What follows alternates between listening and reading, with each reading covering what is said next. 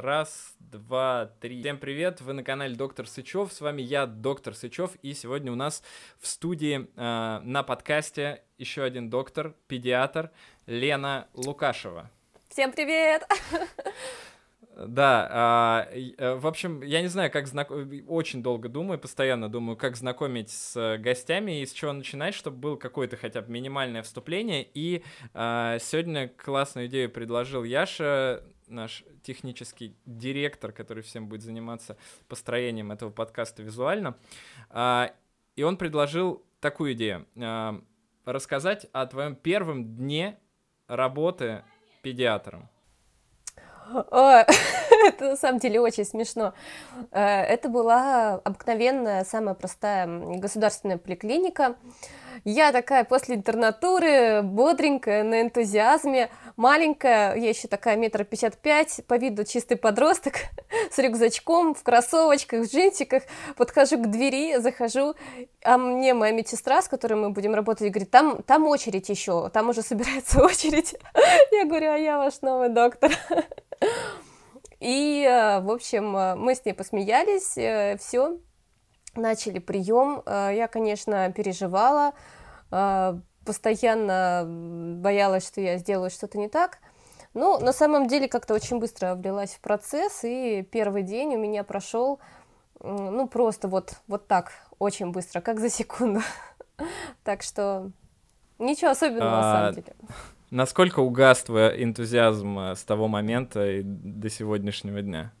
На самом деле только возрос. Ничего не угасло. Угасло только, когда было ужасное выгорание, э, когда было очень много работы в государственной поликлинике. Это было в 2015 году, как раз в разгар эпидемии гриппа. Э, и было очень много работы, и я просто выгорела. И я думала, что все, я уйду из медицины. Но потом э, я как-то, у меня открылось второе дыхание, я сейчас в частной клинике, и энтузиазма у меня больше, чем когда-либо. Круто, круто, это прям невероятно. Лена еще ведет блог э, в описании э, мы дадим ссылочку на него. И, кстати говоря, не забывайте подписываться на наш канал, потому что у нас постоянно выходят э, подобные э, видео. И в том числе можете уже посмотреть. Но сначала досмотрите этот, но обязательно подпишитесь. Все, а мы начинаем. Э, у меня самый главный вопрос, на который я хочу потратить максимум э, 5 минут. Э, и, конечно же, он касается коронавируса. Почему не болеют дети? Ну, на самом деле дети болеют, и просто болеют меньше и полегче. Но то, что нету, то, что дети не болеют, это огромный миф. А, есть даже тяжелые формы у детей и двусторонние пневмонии, с которыми они лежат в стационарах.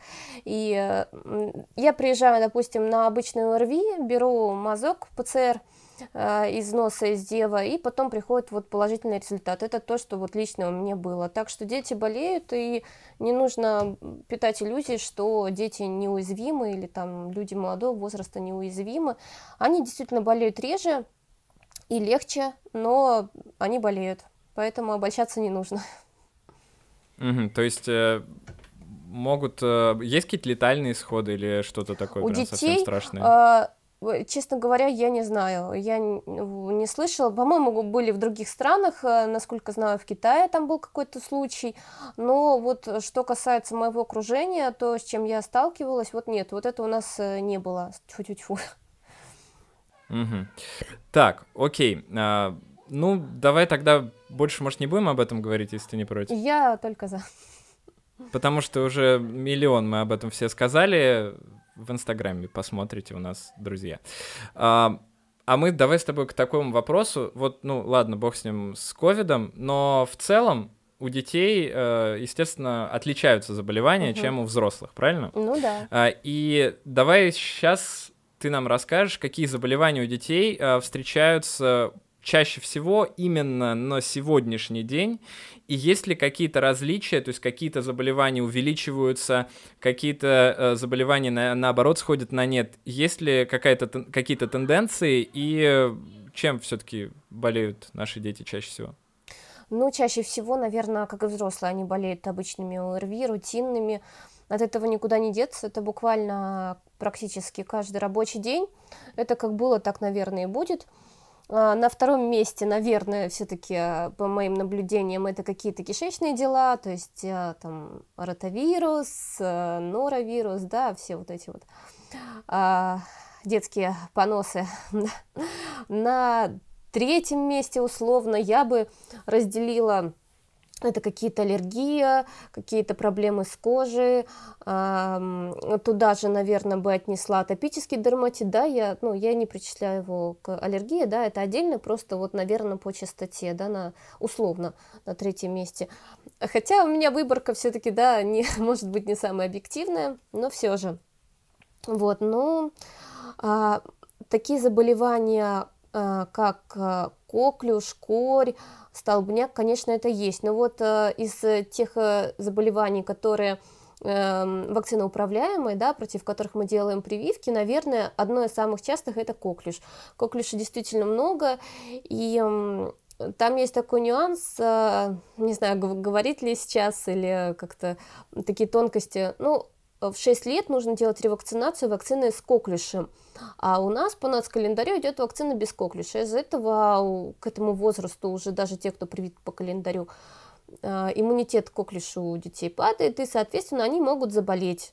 Да? Ну и самое опасное, когда они заболе... заражают эм, своих э, маленьких братишек, сестренок, которые либо не привиты, либо с медотводом, либо там вот самый опасный возраст до трех месяцев, когда еще мы не делаем эту прививку, да, вот, ну вот, наверное, из того, что часто встречается, наверное, вот оно. А, ну еще, наверное, отдельной группы я бы выделила всякие ну не то что болезни, но абсолютно нормальные состояния у детей до года. Ну, например, колики, да, это неприятно, дети орут, мамы в шоке, вся семья не спит, живот у ребенка болит, да, какие-то проблемы там, опять же, со стулом, а, та же транзиторная лактазная недостаточность, которая э, эм, все само пройдет, да, то есть это не какие-то специальные вещи, которые требуют там особого лечения, но они все равно достают, доставляют неприятности родителям, с которым, конечно, они приходят к педиатру. Вот, э, режутся зубы, но наверняка ты со своими двумя все это прошел, все знаешь. Абсолютно. Нет? Э, но, не, абсолютно знаю, э, но меня интересует, во-первых, я просто не стал тебя перебивать, хотел дослушать. Меня интересует, почему такая ситуация с коклюшем, как, ну, то есть в другом мире, я так понимаю, по-другому как-то делается? Или это так везде вообще, и в Штатах, и в Европе? Да нет, насколько я знаю, во многих странах спокойно прививают и старше даже беременных прививают. Вот у меня подруга живет а, в Великобритании, а, она сейчас беременна, а, я точно не помню срок, по-моему, около 18 недель, могу наврать. Ну, в общем, ей сказали, все, приходите на вакцинацию от коклюша, мы вас ждем. И она мне пишет, говорит, а у нас такого нет. Я говорю, ну да, у нас нет. У нас даже э, в инструкции к этой вакцине, от которой, которая сделана для того, чтобы прививать беременных от коклюша, в ней написана беременность как противопоказание, да, то есть, казалось бы, парадокс. Вот, но как тем не менее, ну вот я вот так вот у нас в стране это сделано. И вот моя подруга пошла прививаться беременная от коклюша. И, кстати, когда это происходит, когда беременная делает себе прививку от коклюша, и ребенок, который у нее рождается, у него тоже есть антитела. То есть вот эти первые месяцы самые опасные, ребенок защищен. И почему опасно именно вот э, совсем малышам э, заболеть коклюшем, потому что в этом возрасте может быть такое осложнение, как э, остановка дыхания. То есть ребенок, да, он кашляет, но он может в какой-то момент просто уже не кашлять, а у него просто происходит остановка дыхания. И это очень опасная, серьезная Э, состояние, да, то есть которое может иногда и к инвалидности привести, и даже к гибели. Но есть какая-то возможность э, прививаться, ну, не ехав, не поехав э, в Европу, э, у нас э, самостоятельно? Да, можно, но не по ОМС По ОМС вам предложат вакцину, которая без коклюшного компонента. Это будет э, вакцина, которая только от дифтерии и столбняка. Вот, ну вот начиная с 6-летнего возраста перед школой и дальше тоже дел, должны делаться ревакцинации.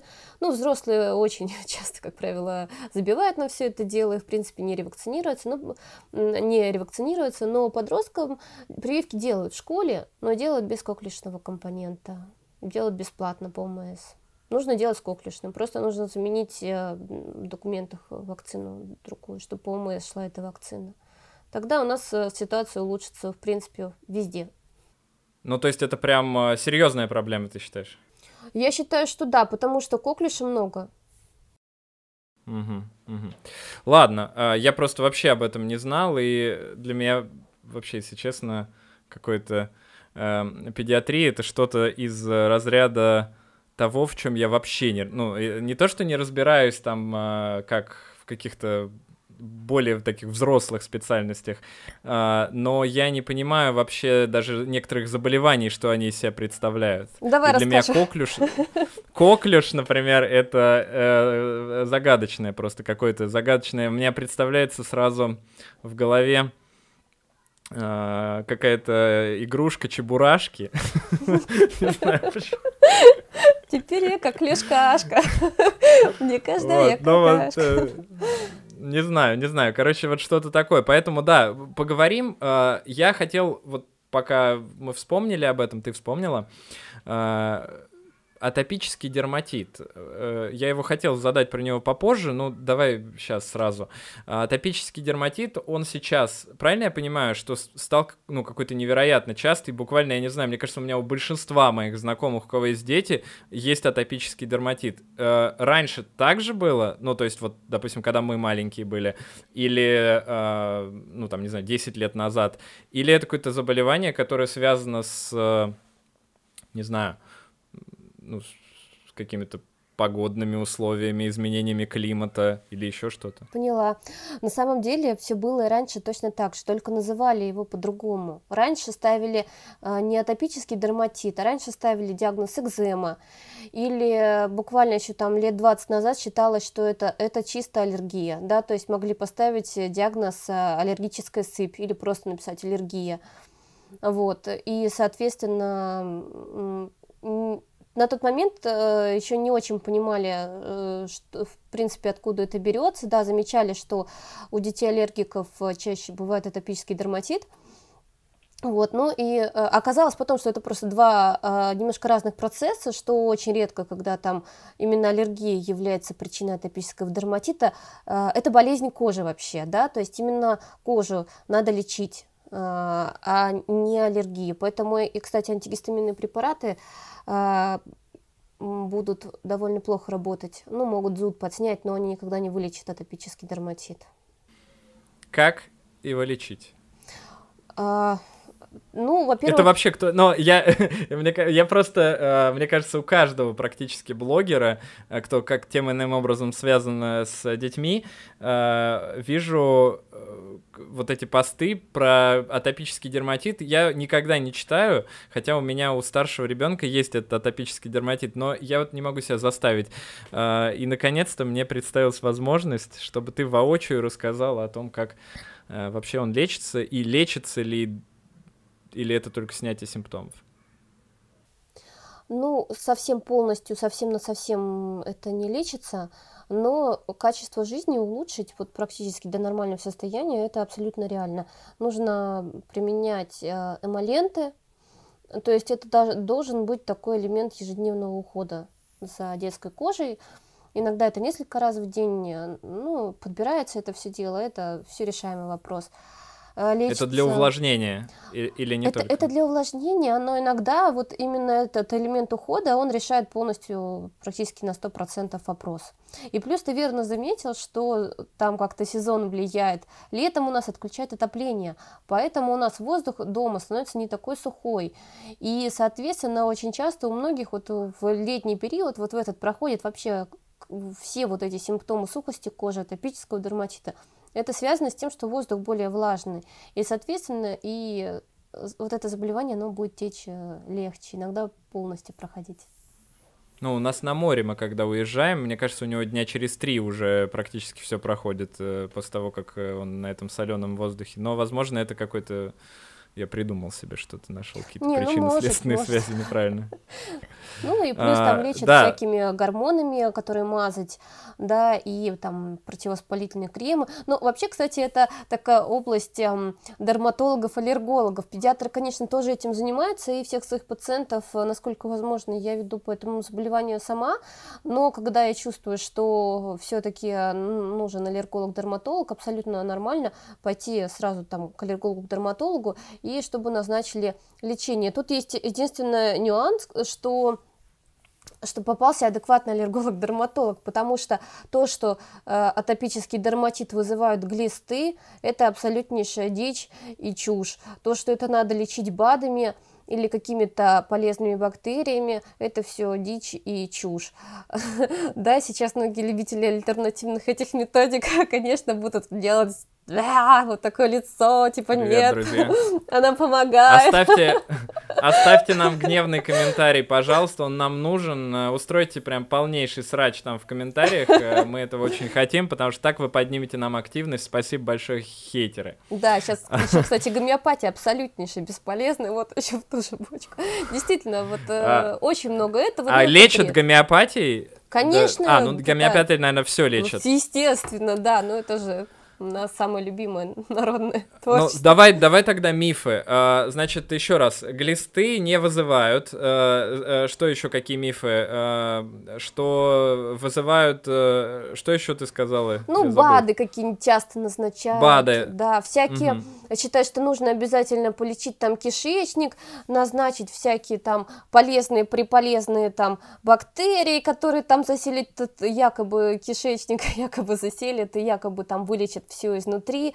При этом могут даже э- элементарно эмо- эмолент не назначить, но назначить там куча всего. На что родители тратят сумасшедшие суммы, просто абсолютнейшие, не- неадекватнейшие, де- десятки тысяч рублей на вот это все.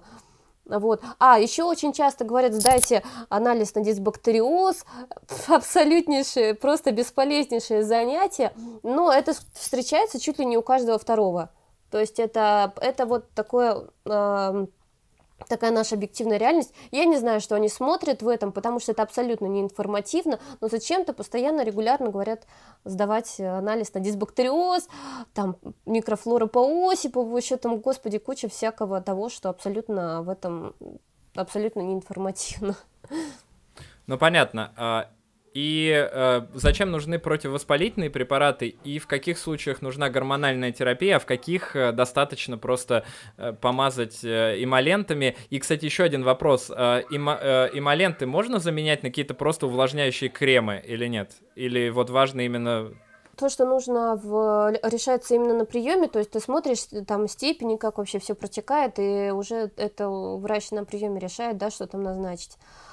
А по поводу крема, э, ну, на самом деле эмолент это ведь и есть э, просто хорошо такой активно увлажняющий крем, который э, просто защищает, да, кожу. Поэтому, если помогает какой-то другой хорошо увлажняющий крем, ну, ради бога, используйте его, да, но очень часто этого просто недостаточно, потому что кожа, э, особенность кожи у детей с, атопическим- с атопическим дерматитом, она требует все-таки больше, более плотных текстур, более такого плотного крема, э, что-то, что будет увлажнять более интенсивно. Поэтому рано или поздно все равно родители, как правило, приходят хотя бы на отопительный сезон, они могут поменять свое обычное ухаживающее средство да, за кожей на какое-то более, более серьезное. Мгм. Ну, а, а, э, ты сказал противовоспалительные. Из-за чего они назначаются? Я просто не до конца понимаю. Если это просто заболевание кожи, а, это если идут уже какие-то воспаления? Нет, это не, не НПВС, нет, это тоже кремы, которые мажутся на кожу, просто они без гормонов, но у них тоже есть там свои особенности, свои побочные эффекты, поэтому это все смотрится индивидуально. Когда-то лучше назначить там гормоны сразу, когда-то мы... Я просто не хочу название этих препаратов называть, чтобы у нас люди лечень... самолечением не, за- не занимались. Вот, но врач посмотрит и скажет, что нужно, в общем. Ну, понятно. А, и в самых каких тяжелых случаях, да, уже назначается, я так понимаю, гормональные мази какие-то? Ну, а все оценивается, опять же, по состоянию. Это может быть не, не то, чтобы очень тяжелый, но иногда вот э, это вполне обосновано, может, небольшим каким-то курсом, да, но это все вот чисто вот уже смотрится очно на приеме. Насколько родители сейчас последнее время, последние годы стали более осознанными и больше разбираются в действительно каких-то там нужных вещах для ребенка э, по сравнению с, ну не знаю, пять лет назад, например? Ой, ну... В какую сторону знаю. мы движемся? Угу. Ну, я сейчас заметила абсолютно четкую тенденцию, что все-таки люди хотят поменьше лекарств. То есть э, вот по сравнению даже с тем, что было там 5-7 лет назад, вот это абсолютно точно, по крайней мере, вот то, что я наблюдаю. А, не хотят люди уже, просто единицы а, хотят, говорят, ну, назначить нам что-нибудь там для иммунитета, да, я объясняю, да, что там как сказала Наташа из Австрии наша, что иммунитет не бесит, таблетка не поднимается, как правило, не ха-ха-ха, как забавно, но как-то потихонечку, потихонечку у нас люди приходят к тому, что, допустим, обычное ОРВИ, оно само пройдет. Для этого не нужно принимать там э, какие-то э, там свечи с феронами, да, допустим, это что будешь их принимать, что не будешь. Вот. Но и в целом, как бы люди уже начинают э, как-то э, в этом плане быть более спокойными, что ли. Потому что даже еще несколько лет назад э, все хотели как можно больше. Вот болит горло, назначьте нам спрей в горло. Кашель, обязательно сироп от кашля. Там э, любая простуда, это еще и поливитамины, и БАДы, и э, противовирусные, и, в общем, э, чек на 10 тысяч. Мне однажды Э, давным-давно, когда я только начинала работать, еще работала по клиническим рекомендациям того времени, э, и мне однажды одна семья просто положила в карточку чек, который они купили в аптеку.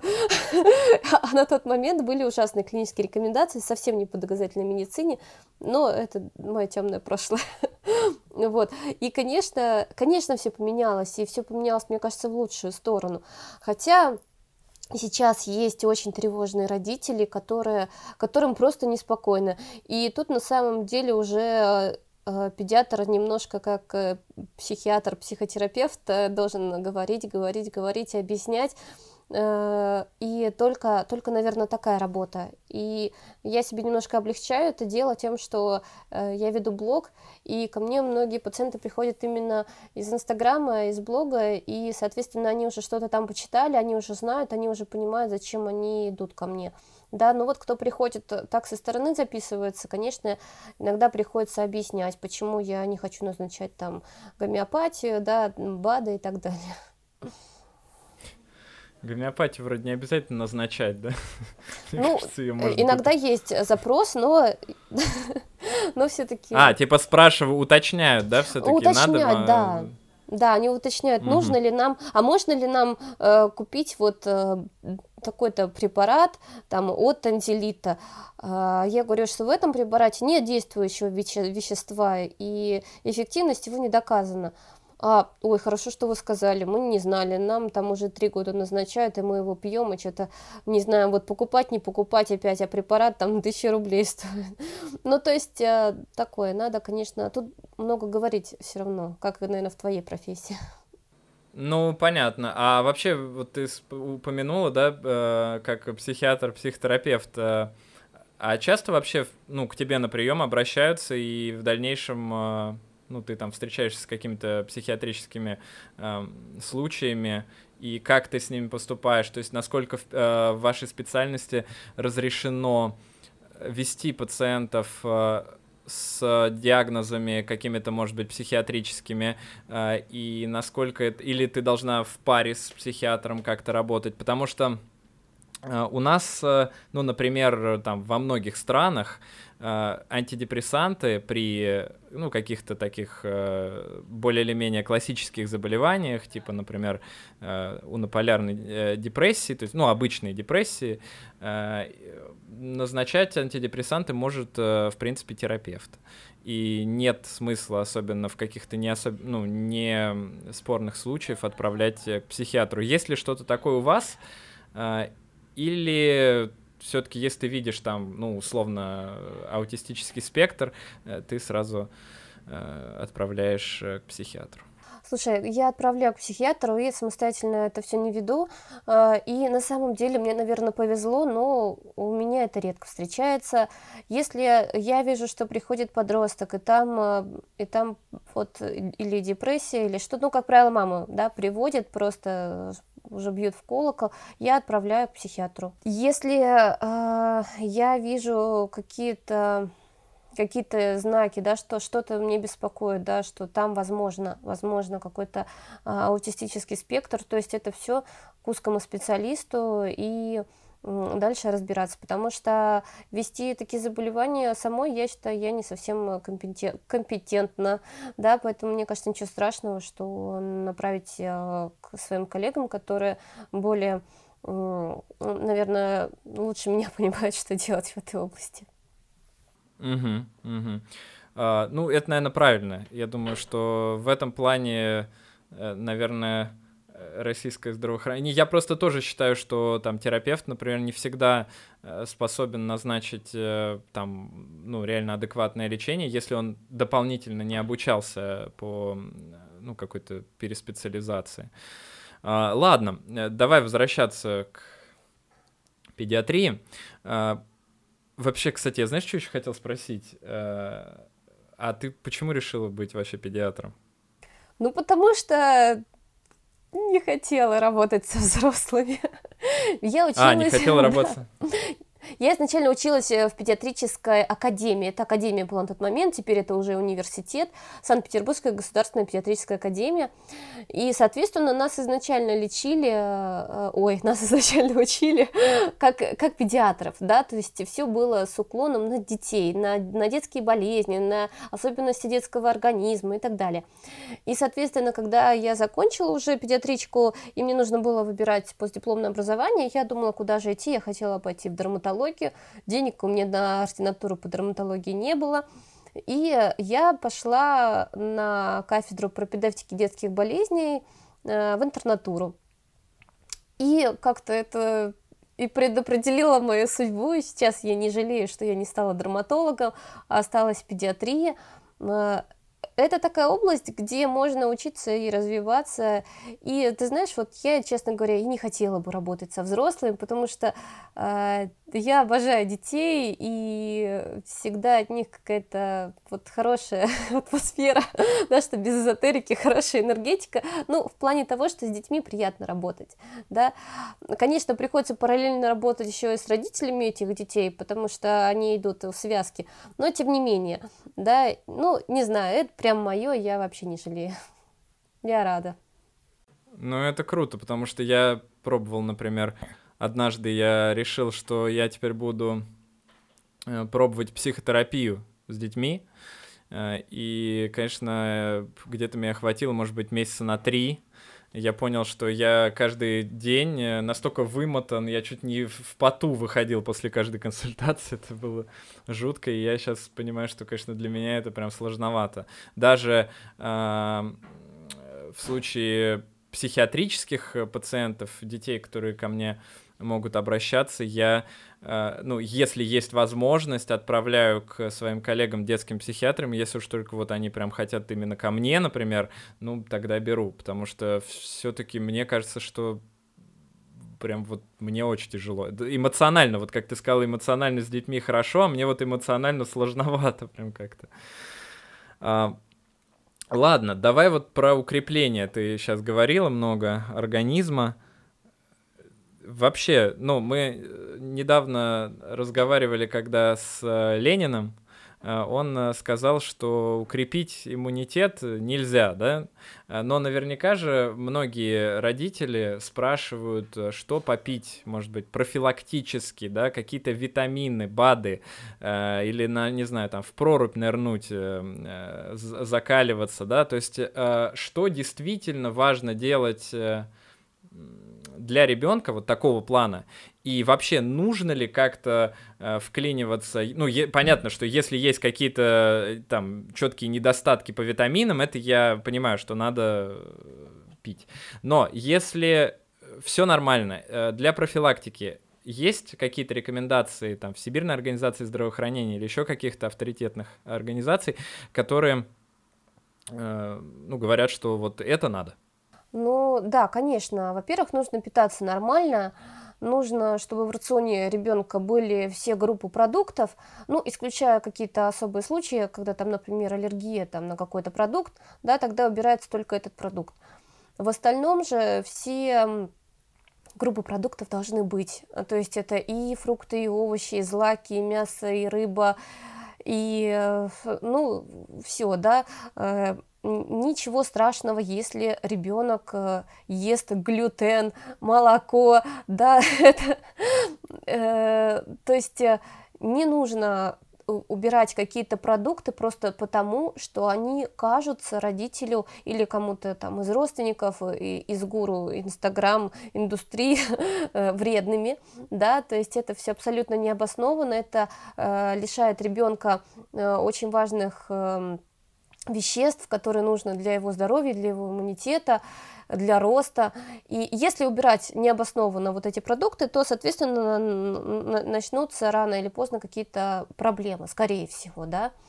Вот, единственное, что нужно давать, это витамин D, вот так дополнительно большинству людей, э, ну, в профилактической дозе, это не, желательно, если это будет лекарственный препарат, у которого написано в инструкции лекарственный препарат, а не БАД. Но если уж очень хочется какой-то БАД, да, ну, смотрите там э, фирму, но это если Очень уж... хочется. Это... Какая мотивация может быть, как ты думаешь, Лен, у человека, когда ему очень хочется? А ты знаешь, э, просто говоря, что мы, ну, там, вот, допустим, у нас же долго, не знаю, можно ли называть наименование лекарственное? Да, конечно. Ну вот э, некоторые не любят аквадетрим, потому что у него там анисовый вот этот ароматизатор. Да, говорит, вот мы, его нам по вкусу не нравится, а там другого лекарственного, который без вкуса, а, там, какой там еще, господи, Вегантол. Вегантол, да, вот забыла. Вот он там пропал из аптек сейчас, э, непонятно, когда появится. Зато вот нам привезли там из Финляндии э, там финский витамин D в виде БАДа. Да ради бога пейте. Ну, вообще никакой проблемы в этом не вижу. То есть, э, просто я живу в Питере, у нас э, до этого карантина там только ленивый не ездил из Финляндии в Россию туда-обратно, и все что-то себе возили, поэтому у нас это обычная стандартная тема. Вот. И... Да, напи- напишите в комментариях, пожалуйста, что вы принимаете, вегантол или аквадетрим. Мы посчитаем и узнаем, кто же победит в этой нелегкой схватке. Или кто-то финский, кто там из Питера.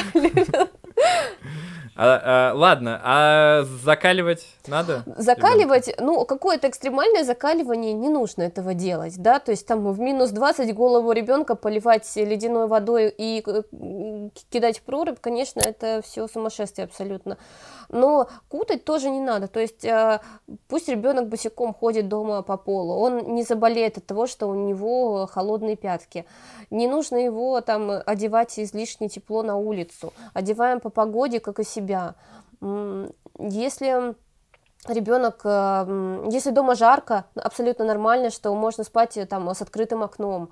Э, и, в общем, просто на самом деле здраво с здоровым подходом адекватно оценивать просто обстоятельства, да, и находить какой-то здоровый подход к этому. Не нужно углубляться там в какие-то не знаю, сумасшедшие методики, да, там, ну, не знаю, типа вот в прорубь, но если ребенка просто там э, чуть ему прохладнее водичку сделать при купании, да, особенно когда там дома отопление жарко, это абсолютно нормально.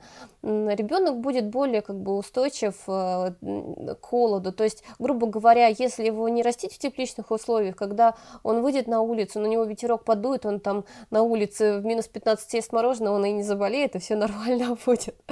Вот, то есть просто здоровый, адекватный подход в этом случае.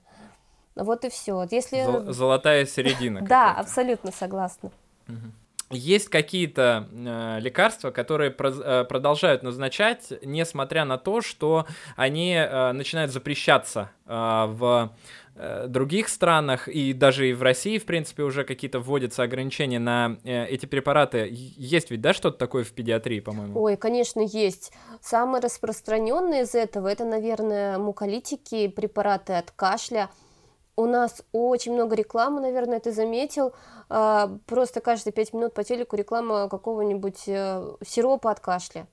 А, например, если открыть э, клинические рекомендации Союза педиатров России за 2018 год, там уже черно по белому написано, что э, там при ОРВИ э, во время кашля не нужно давать э, ни муколитики, ни какие-то комбинированные препараты, ни растительные препараты. То есть все это делать не нужно потому что э, у детей э, физиологически более э, узкие, более маленькие дыхательные пути. И ведь эти препараты, они, муколитики имею в виду, они ведь не, да, они делают мокроту чуть более жидкой, но они увеличивают ее количество. А за счет того, что вот у ребенка более физиологически маленькие дыхательные пути и плюс э, физиологически понижен кашлевой толчок, то есть мокроты становится еще больше, ребенку еще сложнее это откашлять, даже с учетом того, что эта мокрота более жидкая. И, соответственно, это может только ухудшить течение болезни. И вот эти вот э, затяжной кашель после муколитиков, или когда родитель дал муколитик и заметил, что ребенку стало еще хуже, конечно, стало хуже, потому что это закономерно. Но тем не менее у нас многие врачи продолжают назначать это совершенно необоснованно. И по телеку очень много информации. И я просто сейчас не работаю с медпредами, вот вообще там за редким исключением, но э, вот когда я работала в поликлинике, чуть ли не каждый день ходили медпредставители и э, вот так вот лапшу вешали на уши, что с нуля лет нужно это все делать, ни в коем случае, особенно до двух, до трех лет, муколитики это вообще очень опасная тема, может ну, уже, ну, очень нехорошее осложнение это все уйти, обычно ОРВИ э, вплоть до, там, пневмонии, ну вот. Угу. Так, это первый, э, что еще? А, ну вот, э, очень часто назначают э, жаропонижающие препараты, которые не стоит использовать у детей. Например, а, вообще, в принципе, детям можно ибупрофен и парацетамол, а, а если Остальные препараты, да, считается, они увеличивают вероятность побочных эффектов. Самое частое, что используется у нас, это анальгин в тройчатке знаменитой, да, в литической смеси, когда там можно вполне было сиропом парацетамола обойтись, а ребенку колет этот укол. Вот. Или, например, а, дают ребенку аспирин. А, детям аспирин давать вообще нельзя, потому что это может привести к синдрому Рея. Это такое а, осложнение, хоть редкое, но очень нехорошее, когда поражается мозг, э, нервная система и печень, и там вплоть до летального исхода с высокой смертностью даже в условиях реанимации, даже в условиях оказания полноценной помощи. И это вот именно сочетание аспирина и вирусной инфекции. Вот, ну и в принципе, например, детям не стоит давать там ни месолит, кетонал, э, ну, то есть, да, вот все, все вот это. В большинстве случаев, за редким исключением, можно обойтись ибупрофеном и парацетамолом. Угу. Ну вот, да. Ну, то есть что-то одно точно поможет, да? Ну, если правильно посчитать дозировку на вес, э, если ребенка напоить, если его не кутать, э, да, поможет, конечно все сработает. Ну и вообще вот эта вот история, мы прям недавно с женой обсуждали э, ситуацию с э, тем, что э, вот это колоть, это, ну, мне кажется, что постепенно, да, медицина, она как бы от этого вообще должна, ну, как бы уходить в принципе. И э, раньше очень большое было, э, ну, я не имею в виду только колоть, очень большое было количество каких-то процедур, которые были, ну, реально болезненные. Типа горчишников, э, вот этих вот э, каких-то уколов э, тройных, как ты говоришь, э, там э, какие-то банки, э, ну и вот, э, вот это вот все. Э, сейчас я так понимаю, что благодаря тому, что можно эти сиропы покупать, э, очень э, психика детей приходят в норму наконец-то, как ты Я считаешь? абсолютно с тобой согласна в том, что многие из этих процедур абсолютно необоснованы. И, э, увы, это есть и сейчас. У нас люди считают, что если в уколе, то оно помогает лучше. Нет, оно помогает не лучше. Но это болезненнее, и ну, это, это больно, и это неприятно, это страшно, и ребенку, да, можно заменить, когда можно заменить, всегда нужно заменять. Укол нужно делать только тогда, когда мы не можем по-другому дать препарат. Например, там у ребенка неукротимая рвота, и э, чтобы это как-то остановить, там, э, ну, только укол, да, там, чтобы там помочь сбить высокую температуру, иначе, ну, просто никак. Ну, это редкость, да, это исключение. В большинстве случаев мы применяем препарат, то есть э, и допустим, для ребенка, да, что лучше дать, сироп или таблетку, для ребенка мы выберем сироп, если это совсем маленький ребенок, которому сироп там может там проблемно дать, мы ему выберем ректальную свечку. Вот, то есть сейчас э, я считаю, что медицина должна потихонечку, уже потихонечку перенаправляться на то, чтобы меньше инвазивных процедур было, э, меньше травматичных и вообще все лишние процедуры, я согласна с тобой, должны уже убраться в прошлое, потому что даже, вот, например, ребенок попадает в стационар, э, условно с ротовирусной инфекцией, да, ну, это рвота, понос, там температура, вот классическая ситуация абсолютно. Что начинают делать в стационаре? Ну вот догадайся. А, что начинают, в смысле, что дают из лекарств? Ну вот да, первая, первая линия, что начинают делать? Ладно, я не буду тебя мучить, я скажу. Начинают, Понятия не имею. Начинают классически у большинства делать уколы антибиотика, там 2-3 раза. Вот, на самом деле... А почему, в, чё, в чем логика? Ну, у нас так принято просто, то есть это вирусная инфекция, на которую не действует антибиотик. Антибиотики де- действуют только на бактерию, не действуют на вирусы. Но если у нас ребенок с ротовирусом, с кишечной инфекцией попадает в стационар, буквально каждому первому назначается антибиотик внутримышечно. И это там на 5-7 дней, там 2 или 3 раза в день это колет, в лучшем случае один. Это клинические рекомендации российские Нет. Э, это поддерживают? Нет, в том-то и дело. Э, это, ну, просто вот у нас так принято, у нас так заведено. Вот для чего, что нужно было бы сделать в этой ситуации? В этой ситуации нужно контролировать, восполнить баланс жидкости, да, то есть не дать ребенку уйти в обезвоживание чтобы он не погиб. И для этого нужен стационар, чтобы, если его невозможно напоить дома, и он теряет больше жидкости электролитов, чем получает, а, то он стационар, ему восполнит водно-электролитный баланс, и, в принципе, все, да, там скоро ему полегчает. В принципе, можно ехать домой. Блин, вообще, э, это, это прям ты реально, то есть везде в государственных э, клиниках Я не это знаю, делают? везде это не везде, но э, я это встречаю, ну, даже не у каждого второго. То есть э, э, понятно, что если ребенок едет в стационар э, с кишечной инфекцией, ну, обычный ротавирус, э, все, э, ему гарантировано с почти стопроцентной вероятностью, что ему там начнут делать укол антибиотика.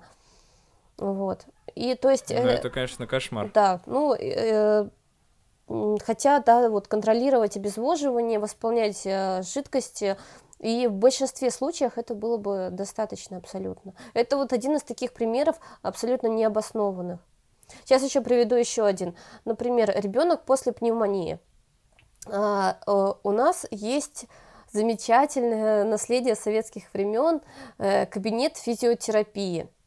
И, значит, вот ребенок, ему будет погулять на свежем воздухе, да, после пневмонии, у него все там, дайте время, все само там у него рассосется, да, если там какой-то инфильтрат э, остался в легких, ну, условно, да, там, все само пройдет, наладится, ему через две недели полегчает. Ему там на это время назначают каждый день ходить на физиотерапию, и, значит, э, ну, это же тоже, во-первых, это туда надо прийти в поликлинику, можно э, встретиться с, опять с больным человеком, вот эти не совершенно э, без доказательной эффективности методы, где на тебя какую-то мокрую подушку и током тебя бьют. Вот это вот зачем? Да, то есть э, многие дети это не любят. Мне это в детстве тоже делали. Мокрую подушку. Подожди, а можно поподробнее, что это за процедура? Это... Ну, физиотерапия. Ну, там такая... Какая-то фашистская. Ну, серьезно, там такие есть в стационарах. Короче, там такая, типа, подушечка мокренькая, и подключает электроды, и вот, типа, оно там помогает рассасываться после пневмонии. Как, фи- как в фильме «Зеленая миля», помнишь? Ужасно вообще. Ну, в общем, на самом деле, кто это все испытывал, тот поймет сейчас, о чем я говорю.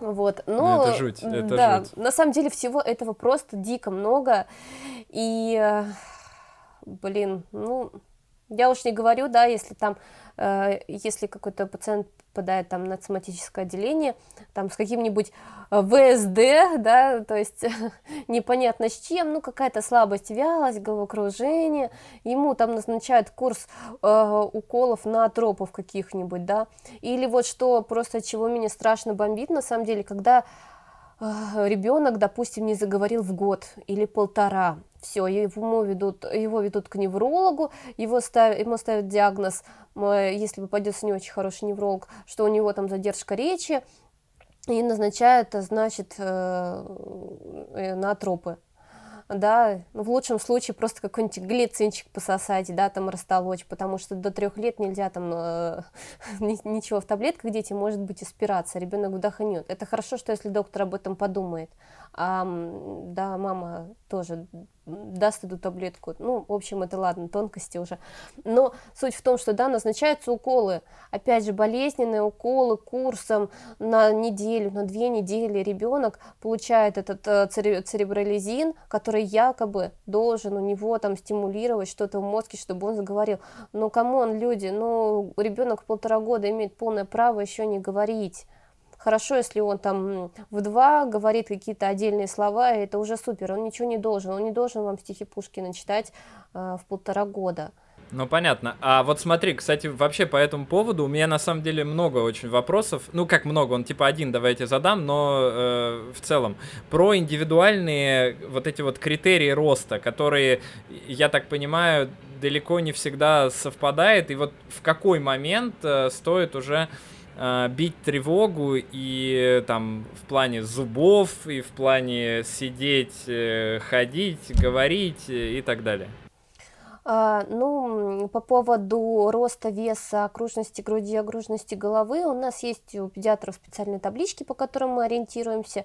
И то мы понимаем, даже если какой-то разброс, э, ну, во-первых, нужно перемерить заново, не ошиблись ли мы где, да, прежде чем ставить какой-то диагноз, это до смешного.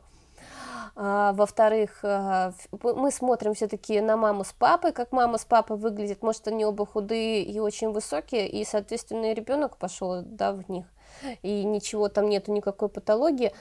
Ну и в-третьих, оцениваем все, опять же, все это объективно, индивидуально, и по общему состоянию ребенка тоже смотрим. Если есть какие-то какие-то звоночки, которые нас настораживают, а, мы можем дать направление к эндокринологу, чтобы эндокринолог посмотрел и сказал, да, нет, э, там, ну, педиатр перестраховался, ничего страшного в этом нет, а, ну, какое-то еще одно мнение услышать, да, в каких-то сомнительных случаях, э, это абсолютно нормально. Вот.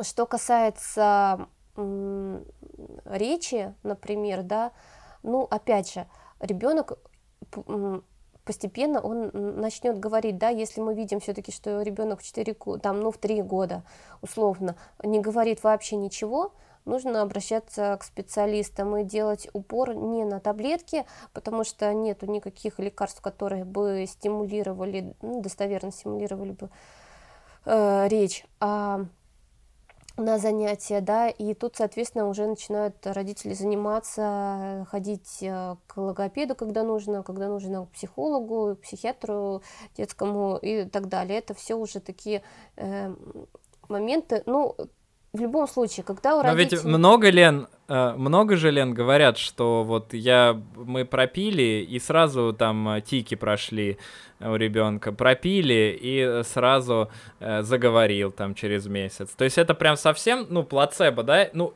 я к чему говорю, что понятно, что как врачи мы с тобой вот, ну, молодцы.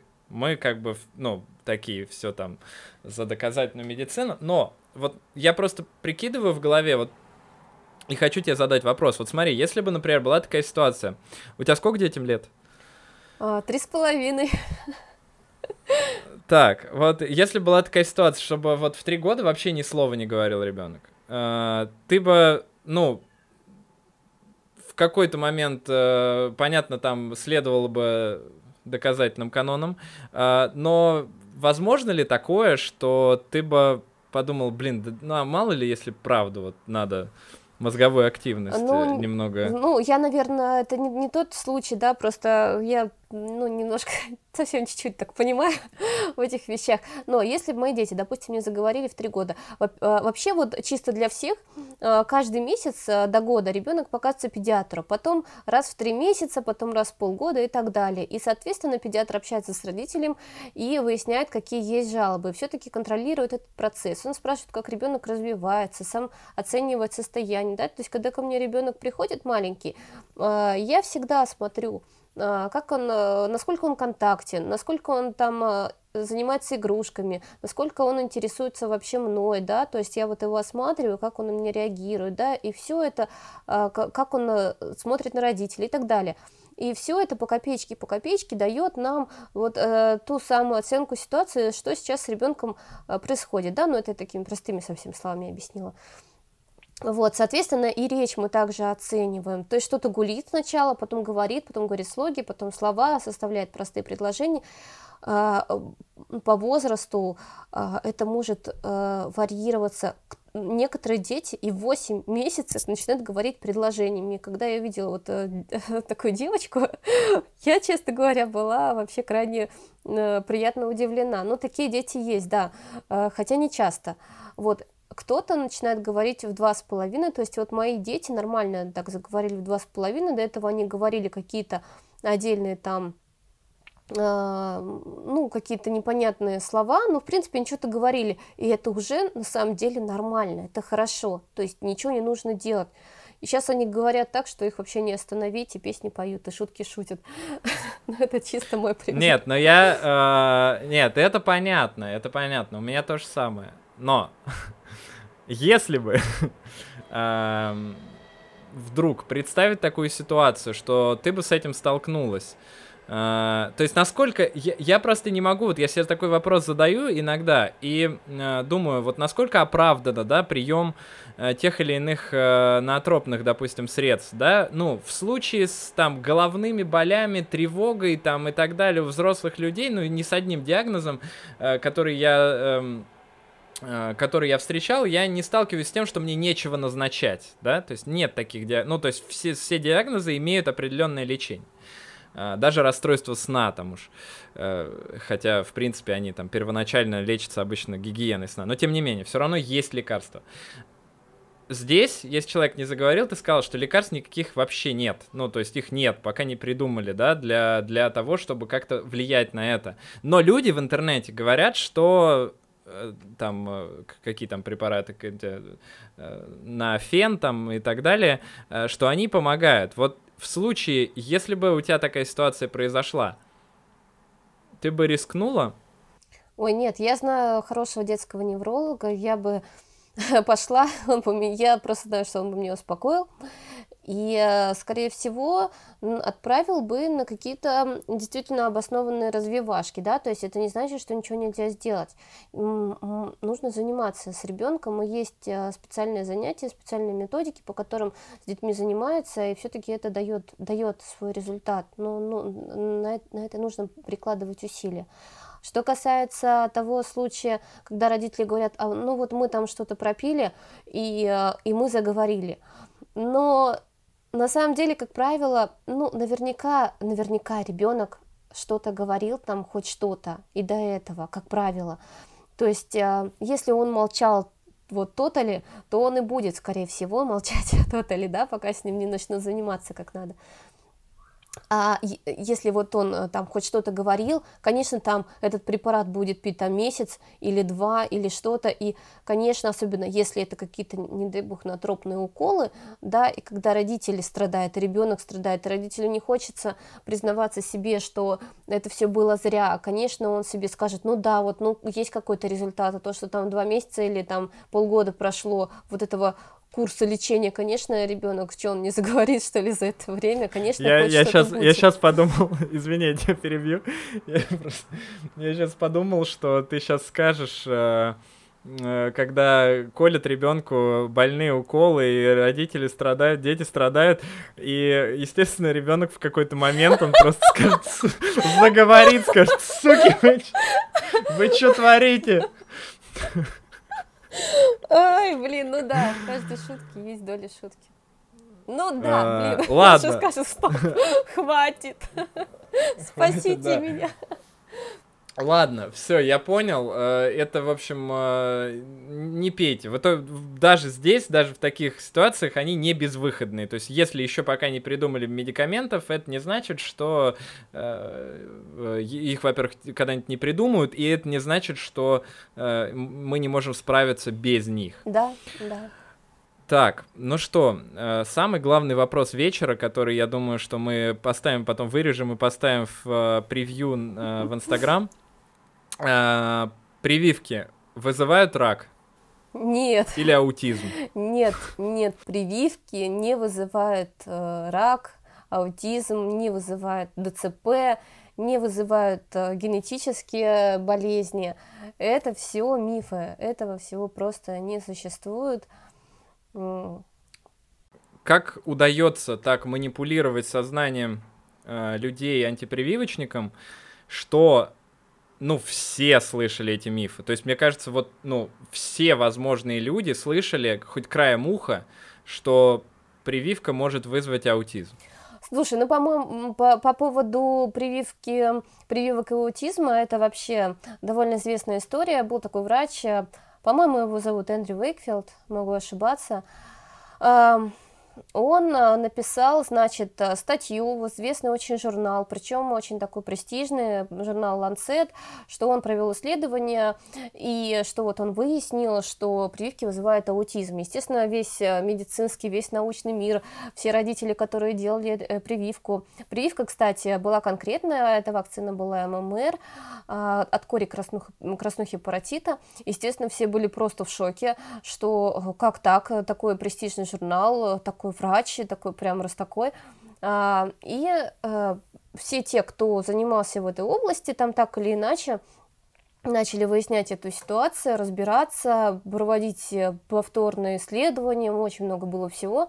Оказалось, что вот этот врач, Эндрю Уэйкфилд, он э, просто сфабриковал эти исследования, потому что он, он, кстати, не был антипрививочником, он был за прививки, но он э, продвигал свою моновакцину от кори, которую хотел продавать. А что надо вытеснить? Конкурента с рынка, вытеснить вакцину ММР, которую, которую все прекрасно много-много лет пользовались. И, соответственно, там, э, господи, там были такие расследования сумасшедшие, там были суды, там были просто все. В общем, э, вот этот врач Андрю Вейкфилд, он сфабриковал, там даже кого-то подкупали, каких-то журналистов, чтобы об этом писали, чтобы об этом говорили.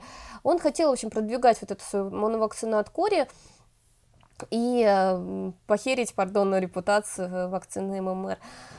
И в итоге вышло, что он, что он э, похерил репутацию вакцин в целом. Да, да, да. Ну, на самом деле так и было. И в итоге потом в этом журнале Lancet, когда все выяснилось, вот эти повторные всякие исследования были проведены, оказалось, что, ну, там было напечатано опровержение, но миф этот закрепился, и, соответственно, типа, антипрививочники радостно эту всю историю подхватили, и э, вот этот миф тянется до сих пор. И еще, кстати, э, связан э, в какой-то мере с тем, что некоторые болезни детские, они до года, в принципе, их не особо видно, либо они их не замечают, пропускают. Такое иногда бывает. Некоторые болезни вообще не, не дают о себе знать. А прививки, соответственно, ставятся и ставятся как бы по графику, по нацкалендарю. Вот. И в какой-то момент э, вот эта болезнь, например, генетическая какая-то, да, или там могут заметить какие-то уже первые признаки там э, аутизма, вот, и, э, соответственно, что? Э, решаешь, что ну вот раз после, значит вследствие, да, а то, что после не значит вследствие, об этом очень часто забывают. И плюс родители всегда хотят э, найти виноватого, и, соответственно, они же залезли еще в интернет, еще прочитали, что вот оказывается так, а вот я заметила там вот что вот, а вдруг это наш случай. И поэтому вот от этого и многие из этого и растут. Но они, ну они, да, их тоже можно понять, они в таком критическом состоянии находятся, и, наверное, они готовы там за все что угодно э, ухватиться, чтобы кого-то обвинить и какой-то себе создать там причинно-следственную связь. Э, но это, конечно, хреново, потому что мне кажется, что антипрививочное движение со временем сейчас только крепче становится. Э, ну, я правда думаю, что и сообщество вот э, какой-то адекватной медицины становится крепче. Э, но ты, кстати, как видишь, больше людей начали, ну, начинают делать прививки, или больше людей, которые с настороженностью относятся к данному виду профилактики?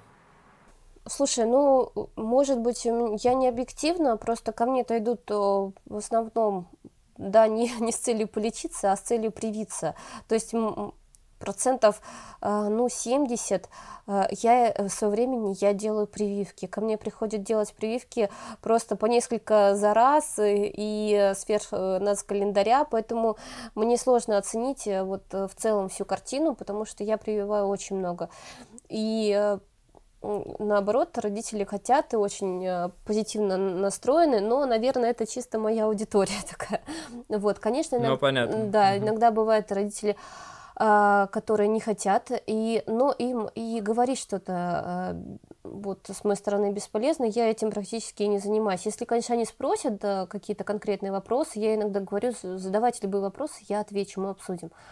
Э, тогда другой вопрос. Еще, кстати, вот одна категория родителей, которые были категорически настроены против, они прививки не делали, но что-то что заставило их передумать, они что-то почитали, наткнулись на какие-то блоги, э, там на Бутриан, на там педиатрию почитали, и иногда мой блог, да, что-то такое их зацепило, и они еще ничего не делают, но они решили как-то рассмотреть вариант э, прививок. И, соответственно, они уже начали читать какие-то официальные источники, ну, там, там сайт ВОЗ, например, и они уже приходят, они задают конкретные вопросы.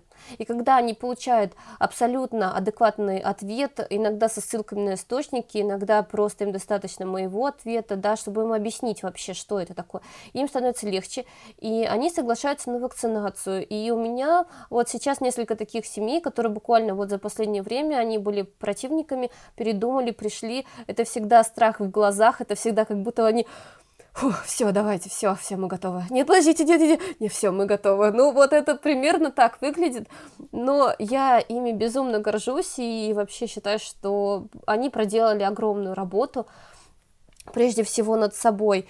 А потом я получаю на следующий день смс в WhatsApp, где пишут, представляете, у нас ничего не было, вообще ничего не было, мы ждали, э, и ничего не было. И, в общем, все хорошо, и э, вот это прям отдельная моя радость и гордость. Uh, но это круто, это круто. И это я, я представляю эмоционально это, мне кажется, очень э, прям, когда ты проделал, uh, ты прям, наверное, ну, проделаешь работу какую-то с ними, да, такую психологическую, и в итоге они соглашаются. Мне просто uh, тоже крайне много вот подобных случаев, э, когда э, приходит человек, и он настроен категорически против антидепрессантов. То есть он уже их ненавидит. Изначально вообще антидепрессанты, в принципе, считает, что это зло, что они вызывают там привыкание, э, и только от них становится хуже, и становишься овощем. И когда ты им рассказываешь, и там, допустим, первый раз рассказал, он говорит, ну ладно, я типа посмотрю и на терапию запишусь. Записывается на терапию, я с ним разговариваю, в конце говорю, слушайте, ну у вас тяжелое состояние. Я говорю, ну одной терапии здесь реально мы с вами не справимся надо э, таблетки. Может быть, подумаем, я вам еще раз отвечу на все вопросы, там расскажу про все мифы. Э, и когда они соглашаются, ты выписываешь рецепт и просто какой-то эйфория какая-то начинается. Я поэтому понимаю, наверное, тебя отчасти в этом плане. Ну, тут на самом деле огромная работа со стороны самих родителей. Я просто что делаю? Я просто отвечаю на вопросы, да. Они задают, я отвечаю. А вот то, что они решились, пришли, то есть одни сами уже предварительно, э, как они там ночь не спали, думали, а стоит ли Сходили идти? ко мне. Сходили к тебе, получили антидепрессанты. Ну, на самом деле, мне кажется, это больше, конечно, их заслуга, потому что, ну, я что, ну, ответила на вопросы, окей, предложила там э, э вакцины получше, предложила там э, свой график вакцинации, да, сделать, да, окей, не вопрос, но то, что они вот э, от, от, от, посмотрели на а, всю ситуацию объективно, да, и не стали вот упираться, все, нет, мы мы вот просто там эмбрионы в вакцинах, там еще что-то начитались, каких-то там непонятных блогов, да, там со всякой чишью, вот, и все, смогли объективно посмотреть на ситуацию, это огромная работа, которая, ну, которую сложно переоценить, и я за них очень горжусь, конечно. Круто, это потрясающе вообще. Следующая категория людей, которые тоже есть, я знаю, ну, по крайней мере, были периодически я что-то такое вижу э, в Инстаграм. Это, ну, я не знаю, как это называется правильно, но так называемая осознанность в, значит, э, э, прививках. То есть э, какие-то надо делать, я так понимаю, какие-то лучше не делать, там, воздержаться. Э, ну, на самом деле тут палка о двух концах, потому что либо это какие-то мифы, например, да, я встречала, причем мнение одного врача, что прививку от краснухи делать не надо, потому что краснухи у нас нет. Э, ну, если прививки не делать, соответственно, она появится, это врач не учел. А во-вторых, например, что детям краснуха не опасна. Но как бы я напомнила этому доктору, что э, на минутку, если беременная встретится с краснухой, то это будет э, либо гибель плода, либо врожденное уродство с высокой вероятностью, да, и э, хороший исход там э, вообще в очень небольшом количестве. Поэтому прививку от краснухи нужно делать. А, врач просто добавил мне в черный список после этого. да, но, соответственно, это только один из примеров. Да, есть вакцины, которые переносятся тяжелее, да, есть вакцины, которые переносятся легче, соответственно, вполне нормально обсудить и поменять, да, там составить какой-то свой график, э, взять аналогичную вакцину, которая будет легче переноситься. Например, вот вакцина АКДС, в нем э, цельноклеточный компонент. Э, там иммунитет формируется посильнее, но дело в том, что он и поствакцинальная э, реакция дает более бурные иногда. Я не говорю осложнений, я говорю реакции, это э, температура, какая-то местная реакция. Иногда, редко на фоне температуры могут быть фибрильные судороги у детей, которые склонны к этому, ну и так далее. Соответственно, есть вакцины, которые без цельного коклюшного компонента, ну, они более чуть полайтовее. Если привить ребенка в полном объеме, у него будет абсолютно нормальный полноценный иммунитет. Но переносятся они легче. Вот там э, э, инфандрикс, гекс, инфанрикс, что там еще, пентаксим, да, ну, в общем, можно найти варианты. Вот, можно это все обсудить с родителями, что они хотят, что они не хотят, что является мифом, а, а что а, вполне оправдано, и можно сделать вот так, например. То есть по факту надо прививаться от всего, э, что возможно, но выбирать э, лучшие вакцины с э, более мягким каким-то воздействием. И следующий, исходящий из этого вопрос, какие вакцины у нас по ОМС, и есть ли там что-то хорошее, ну, тебе, в принципе, скрывать нечего, в любом случае, тебе, ты в платной клинике работаешь, угу. да? А, поэтому... Очень сильно платно. Давай вот... А, да, да, да, да. А, сколько у тебя прием стоит? Чтобы люди сразу понимали, которые из, Питера будут смотреть, э, сколько, сколько стоит Прием в клинике? Чисто прием 2 500. Угу. Недорого, 2 500. да. Ну, ну, мне кажется, нормально, абсолютно да. цена, да. Ну, выезд дороже. А, так, ладно вернемся к прививкам. Делаем все, э, но выбираем какие-то вакцины, да, по, ну, условно, переносящиеся легче. Я так понимаю, что многие из этих вакцин, переносящихся легче, они все-таки не э, входят в ОМС, и их нужно дополнительно делать в каких-то частных клиниках или, скорее всего, может быть, по платным услугам в государстве? А, может, мне сейчас поругает мое начальство, если увидит это, но многие вакцины можно сделать те же самые бесплатно. А, есть, э, ну, например, там вакцина Привинар 13, она у нас абсолютно такая же, как и по ОМС, да, но все равно люди ходят делать э, там к нам, не знаю, может, чисто вопрос доверия, не знаю, вот. Или, например, какая-то вакцина от гепатита, да, такая же у нас, как и в государственных клиниках. Если, допустим, а, мама захочет сделать э, вакцину, допустим, инфандрикс гекса, там сразу много всего в одном уколе, и она хорошо переносится, она более, ну, легче, чем, да, там а, АКДС, и там еще дополнительно еще другие есть. Вот. Она, соответственно, она, кстати, есть в государственных клиниках, но она тоже там будет платно ее бесплатно не будет. Иногда ее можно сделать там по показаниям там от невролога, ослабленным детям иногда бесплатно, да, там, ну, и на, можно найти варианты, но в целом она будет там тоже за деньги, вот, э, ну вот. Ну, э, то, что касается поругает начальство, мне кажется, что э, это прям супер вряд ли в плане того, что э, в платные клиники люди в первую очередь ходят просто за тем, чтобы комфортно, спокойно, э, не пять минут, а нормальное какое-то время побеседовать с врачом э, в красивом помещении. Ну, вот. на самом деле в плане прививок это важно, потому что вот мы делаем прививку, и, соответственно, нужно 30 минут после вакцинации еще посидеть, да, это профилактика того, что ну, вдруг возникнет какая-то острая аллергическая реакция, чтобы я могла там помощь оказать, потому что вот он рядышком. В государственных, где они там будут толпиться в коридоре, где половина там кашляющих детей, вот это не очень хорошая ситуация у нас с государственными клиниками. Ну вот я и говорю, что мне кажется, что э, от твоих слов вряд ли уменьшится количество э, людей, которые посещают платные клиники, потому что мне вот лично, э, стра... ну вообще, я не знаю, может быть, я какой-то э, зажравшийся буржуй, э, но я не могу, вот правда, детские поликлиники я не могу посещать, то есть мне прям там страшно. Я просто, вернее как, я сам могу туда прийти, но привести туда детей, ну там просто даже ремонт, там настолько уныло все это выглядит и страшно. Ну в СПБ, кстати, что... нормально с этим, там у нас красивенькие есть. А, ну, ну тогда ладно, у нас в Рязани, хотя сейчас опять кто-нибудь на меня напишет. А, ладненько, а, значит, э, с этим все понятно. Что-то можно сделать э, бесплатно, а что-то можно сделать платно. Есть календарь национальный. А, отличается ли ну, то есть календарь, это, я так понимаю, это как правильно надо ставить прививки.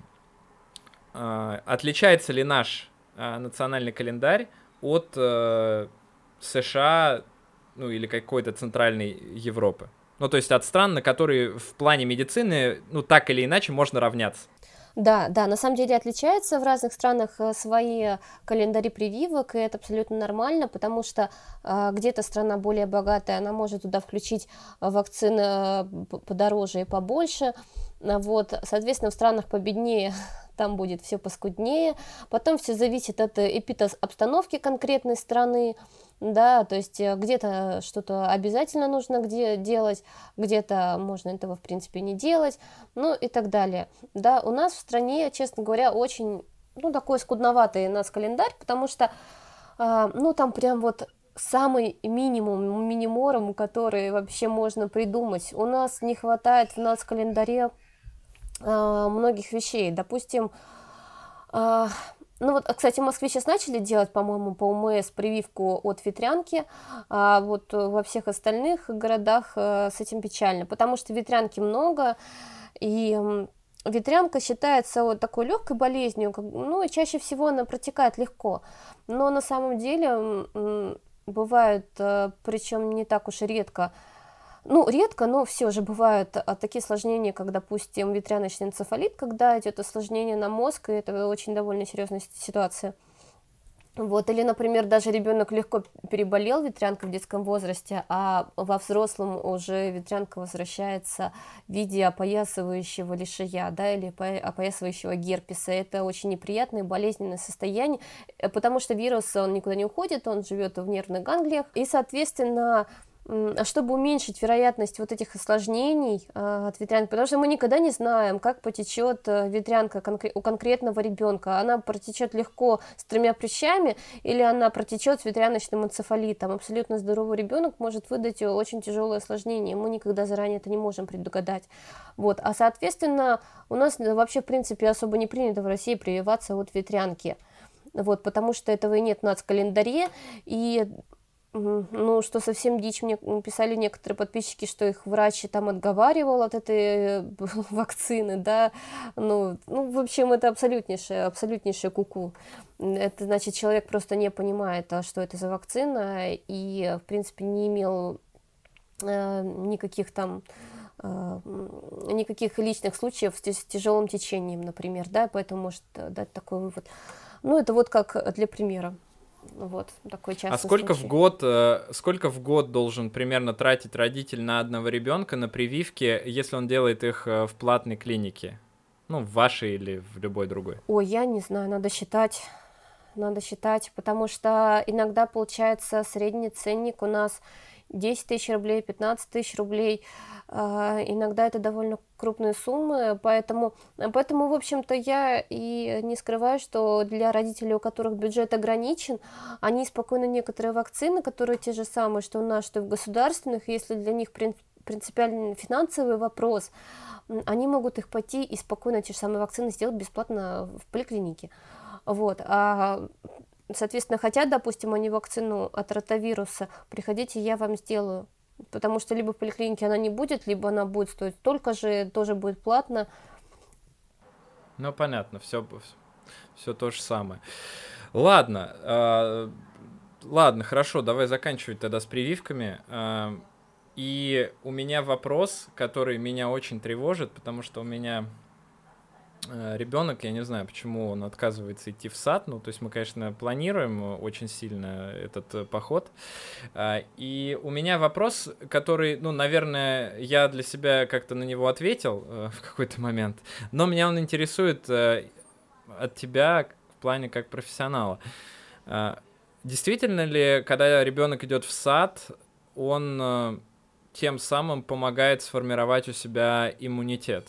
Да, да, это на самом деле так. Конечно, ребенок идет в сад, и он начинает болеть. Это, как правило, простуду за простудой, УРВИ за УРВИ. Ребенок э, там неделю сходил, две недели дома. Э, хорошо, если это без каких-то бактериальных осложнений, если не, ну, не нужен антибиотик, если это обычные сопли. Вот, и все равно ребенок идет в сад, надо понимать, что он будет болеть, никуда от этого не деться. Кстати, многие родители тут накрывают на, на вот этом моменте сада отчаяния, они начинают таскать по каким-то врачам, что-то делать, какие-то методики, там что-то еще. Нет, э, ребенок, пока он все равно не переболеет, потом будет легче, потом будет легче и станет меньше болеть. Те дети, которые все-таки не ходят в сад, у них может вот это состояние начаться в младшем школьном возрасте. То есть ребенок идет в школу, и все равно, пока он не встретится со всеми вирусами, не переболеет, а, он будет пропускать и болеть, и никуда от этого не деться. Можно уменьшить, кстати, вероятность заболеваний тем, что вы делаете э, э, прививку от гриппа раз в год, и э, если вы сделаете прививки от пневмококковой инфекции, то есть э, определенный процент, э, да, когда заболевание вызывается вот этими э, инфекциями, просто уйдет. У вас уже не нужно будет этим болеть, уже будет иммунитет. И, соответственно, это уменьшит в какой-то степени веро- вероятность заболевания. Ну, это классно, потому что нам, нам вообще доктор, наш педиатр, сказал, что Прививка от гриппа это самая главная прививка вообще, в принципе, потому что типа гриппа это э, самая летальная инфекция. Ну, к сожалению. Ой, инфекция, не инфекция, самая летальная, как это правильно сказать? Грипп? Самый летальный, да, самый летальный вирус. Самый летальный, самый контагиозный, наверное, который самый заразный, да? Я не помню, но он сказал, что это самая опасная, по сути, инфекция. Ну, не самая опасная, но одна из самых опасных. Иногда, да, от гриппа умирают, к сожалению. Привитые не умирают. Супер. Так, теперь смотри, вопросы такие пошли. Э, ты занимаешься эм, ну, деятельностью блогерской, и, соответственно, ты знакома с другими педиатрами в инфопространстве. Ну, как знакома, ну, ты знаешь, да, все их знают, э, в э, онлайн-пространстве. И у меня вопрос от всех от всех родителей про двух, естественно, наших таких самых закоренелых и больших э, педиатров. Э, это Анна Мама, э, как и Левадная, да, и Комаровский. Что ты можешь о них сказать и насколько эти огромные по размеру блоги, которые уже можно смело считать СМИ, делают добро и привносят адекватную доказательную информацию. Э, я вообще хочу сказать, что огромный плюс, что эти блоги в принципе есть, потому что именно эти блоги помогли э, ну, за счет того, что у них огромная аудитория, и они несут э, нормальную информацию, да, они могут как-то просвещать людей, и, э, ну, все-таки это хорошо. То есть э, ничего плохого я про одну маму не скажу, и про Комаровского тоже. Бывают, конечно, там разные мелкие нюансы там в прошлом, но мне Давай раскроем секреты. Я тебе потом расскажу. За, за, за, зашкварные истории из жизни Комаровского есть какие-то? Ой, ну, там, скорее, видимо, не с самим Комаровским, а с э, там, товарищами из его команды. Там, ну, косяки некоторые находили у них, но это мелочи по сравнению с тем, что они делают. Э, это просто Комаровского очень люблю на самом деле. Этот усатый дяденька покорил мое сердце. Ну, круто. А, он был твоим мотиватором в том, чтобы создать блог отчасти? Ну, может, отчасти, да, потому что, ну, он мне, в принципе, нравится, потому что в то время, когда он начал это делать в педиатрии, в принципе, больше и никого-то и не было. Потому что все, все остальные, ну, это была просто вот такая советская эм, машина, советская дичь, которая передавалась из поколения в поколение, и Комаровский, в общем-то, один из первых, э, если не самый первый, кто сказал, так, стоп, стоп, не надо вот этого делать, вообще не обязательно новорожденных детей всех там в череде купать. Это никак, ничего значительно там не, не привнесет в его младенческую жизнь. Если вам легче от этого там родителям и бабушкам, ну, э, ради бога, искупайте, но ничего там принципиального не случится ужасного, если вы этого не сделаете, ну и так далее. Угу. Поэтому хорошо отношусь. А где, а где вообще искать достоверную информацию людям, ну, вот никак э, не связанным с медициной?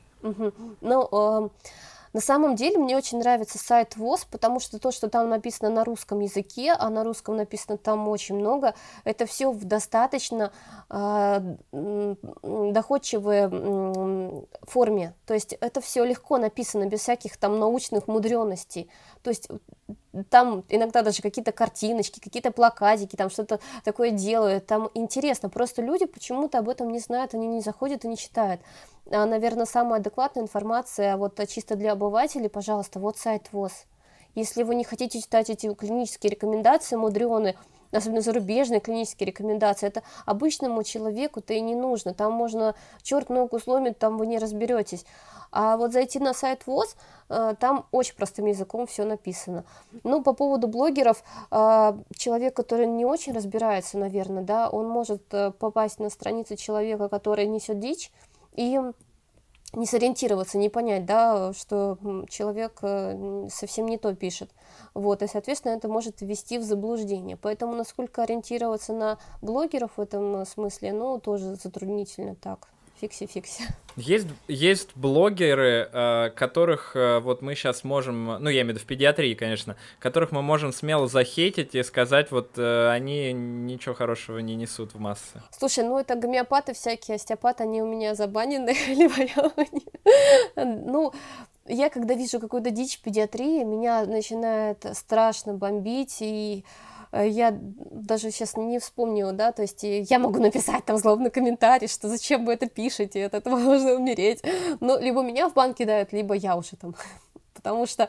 Ну, то есть ты переживаешь все время из-за этого? Конечно, я из-за этого переживаю. И не знаю, у меня это все не зачерствело, у меня это все еще э, где-то в душе живо, что я хочу сделать как-то получше нашу медицину, по, по крайней мере, хоть хоть где-то, хоть где смогу. Слушай, ну тебя многие читают, мне кажется, ты уже сделала в целом э, хороший такой прорыв в плане того, чтобы люди понимали какие-то хотя бы основы, да, какие-то вещи хоть немножко были адекватнее в выборе лекарств, в выборе докторов и так далее. А, окей. У меня есть э, такой уже странный э, и ближе к заключительному уже вопрос, может быть, даже заключительный. Э, как педиатр ты часто встречаешься с, ну, семьями. И, э, э, соответственно, немножечко у тебя есть плюс-минус какая-то статистика о том, э, ну, о, о, о так называемой демографии, да, и о том, насколько сейчас продолжается, потому что, мне кажется, бесспорно она была там какое-то количество лет назад, эм, продолжается такая популяризация э, вообще э, многодетности, э, большого количества детей, популяризация материнства как ну, некой, можно сказать, профессии, мне кажется, даже иногда. Э, как вот ты, ты это видишь? Ну, много детей это хорошо, но нужно понимать, что там можно популяризировать это как угодно, но рожать и растить этих детей все равно придется родителям. И э, важно понимать, что это не как в рекламе, где такой улыбающийся младенец, вот он поулыбался. Пьет сок. Пьет сок, потом сам лег спать, какашки у него не пахнут. И вообще в целом это просто такой он сам вырос, а мама такая вся мать красивая. Конечно, это жизнь, и в жизни это довольно тяжело для многих. И это и бессонные ночи, ну вот реально, я первый год жизни своих двойняшек, я вообще, я не помню себя. То есть это был просто какой-то ад, э, я вообще практически не спала. И, соответственно, вот я понимаю, у тех, у кого много детей, даже с одним ребенком, можно пережить просто адище.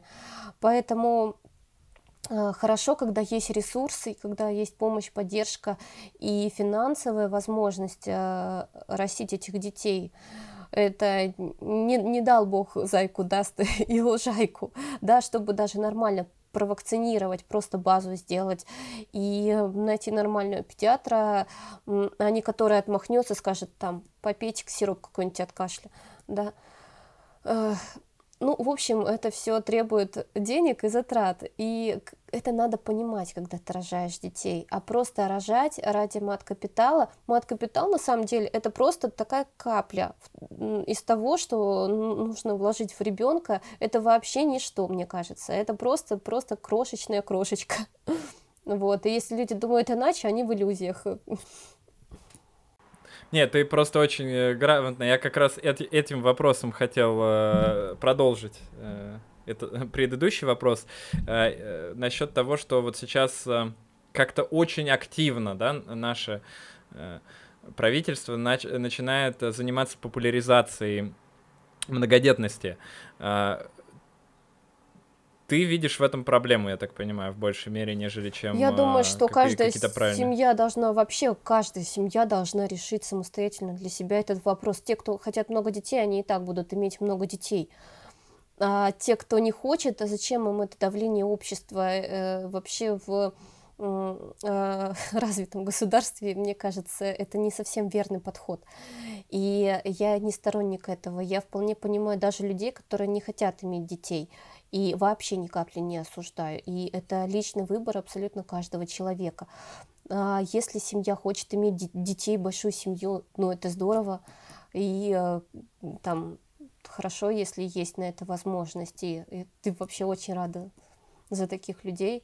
И у меня есть такие семьи многодетные. Но, кстати, когда я работала педиатром в обычной детской поликлинике, Боже, Кирилл, там э, иногда такая нищета. Приходишь, э, пятеро детей в крошечной однокомнатной квартирке, где там еще рядом бабушка лежит, и э, места нету, и пеленальный столик, он же и обеденный, и просто смотреть на это тяжело. Люди там, эти папа с мамой вертятся, они там неплохие люди, да, но видно, что им тяжело, и они не справляются. Что ну и что государство, ну, ну, ну выдало, да, там эту крошечную помощь для того, чтобы вырастить этих пятерых детей, это нужно, этого мало, это объективно этого мало, это то, что я видела, когда вот в обычной поликлинике. Конечно, эти люди сейчас не придут в ту, в ту клинику, где сейчас работаю, они физически даже там на один прием не смогут потратиться, потому что две с половиной тысячи просто чисто голый прием, это для них уже очень большие деньги. Но вот не говоря о том, чтобы там еще что-то платно прививки сделать или там еще что-то. Вот. А почему так происходит, как ты думаешь? Э, в чем проблема того, что э, бедное население в основном э, более многодетно, нежели чем состоятельное? Ну, я не знаю, затрудняюсь. Кстати, среди состоятельных людей тоже есть многодетные, но там этот вопрос не стоит, и я думаю, государство тут совершенно ни при чем, они там сами спонсируют себя. Угу, угу. Чисто каждая ну, То есть семья. это скорее Каждая семья это должна с, решать. вот. Скорее ли, лишняя, да, информация. То есть я просто себе, когда это все услышал, э, я представил себе, ну, какую-то, да, там, я не знаю, пару людей молодых, там, 22 года, я не знаю, там. Вот, и у них нет жилья, например, и они думают, ну, а почему нам вот не завести ребенка. Тогда э, нам дадут вот э, материнский капитал, сейчас возьмем ипотеку и э, вперед э, к светлому будущему. Ну, то есть, на мой взгляд, вот э, этим, как сказать, смотивировать можно только, так, ну, таким, только таких людей, таким образом можно смотивировать, потому что ну, ни один осознанный человек, он не, он не будет делать шаг в сторону рождения нового, новой жизни, из-за того, что ему дадут, э, сколько там сейчас дают, 400, там, 70 тысяч рублей. Ну... Что это за... Это, это как вообще понимать? Это ты, кстати, сказал мамашке с двумя детьми, но у меня просто сразу двойня, и тоже дали мат капитал, мы взяли ипотеку. Поэтому ты фактически, практически мою историю рассказала. Ну, это, это вообще крохи, конечно. Это ну да, да, да, просто матка, я просто тоже сейчас планирую влезть в ипотеку. А, напишите в комментариях, надо ли мне это делать. Ипотечным олухом. Да, но а, дело не в этом. А, дело в том, что этот мат-капитал, ну понятно, что, наверное, если купить э, в строящемся доме в где-нибудь на краю Рязани э, однушку за там миллион рублей, да, окей. Но это как-то еще можно, да, ну там, ну не так много, полмиллиона от, э, отдал и полмиллиона еще отдать. Но если ты берешь квартиру, вот, ну, в Питере, сколько средняя квартира стоит? Ну, такая вот, я не знаю, двухкомнатная квартира, э, в которой можно жить с двумя э, детьми. Ой, вот, ну, ну это ну, если что-то, вот сейчас что-то вот совсем недорогое, вот где-то на окраине, как ты сказал, в стройке, ну, там, пять с половиной, шесть миллионов. Ну и чё, вот пять с половиной, половину отдаешь, и пять ты, э, получается... А, еще нужно первичный взнос какой-то сделать. Э, ну, по, на мой взгляд, это, конечно, очень странная какая-то... Это прям авантюра, мне кажется. То есть э, ты Денег такой нет, думаешь, так... Э, да, э, нет, ну на самом деле, то есть для меня это непонятно. То есть для меня непонятно. Понятно, что это в принципе неплохая поддержка, то есть я тоже рад, что у меня есть эта возможность вложиться э, там э, деньгами, которые государство э, которыми государство спонсирует таким образом. Но это капля, ну вот как ты сказал. А если учесть то, что еще придется эту ипотеку, ипотеку отдавать, а параллельно надо жить, ну типа там покупать подгузники, еду, э, там какие-то средства ухода, э, игрушки, коляски и все остальное, то мне кажется, что это какая-то э, очень сомнительная такая иллюзорная ситуация, что это поможет э, людям таким образом решиться на ребенка. Ну, я согласна с тобой, я тоже так думаю. Так, все, все вопросы у меня закончились, Лен. Вернее, вопросов еще на самом деле у меня тут очень много, но они не вошли, потому что слишком будет тогда длинная Длинный у нас подкаст. Спасибо тебе огромное. Мне было безумно интересно, очень круто. Я бы еще два часа с тобой проговорил. А, надеюсь, что что-нибудь еще совместное как-нибудь сделаем. Давай, конечно. Um... Спасибо, что позвал. Мне тоже было интересно. А, я думаю, что должно получиться здорово. Да, да, да, обязательно. Ребята, кто смотрел, вам всем тоже огромное спасибо. Не забывайте ставить лайки, колокольчики, подписываться на канал, это самое главное. Оставлять комментарии. Можно, я напоминаю, что в комментариях э, к моему блогу можно устраивать срач, я никого не блокирую. Э, я приветствую э, такой выброс агрессии, потому что я думаю, что, возможно, таким образом вы выплеснете ее здесь и в настоящем мире э, этой агрессии станет меньше. Спасибо вам большое и до новых встреч. С вами был доктор Сычев.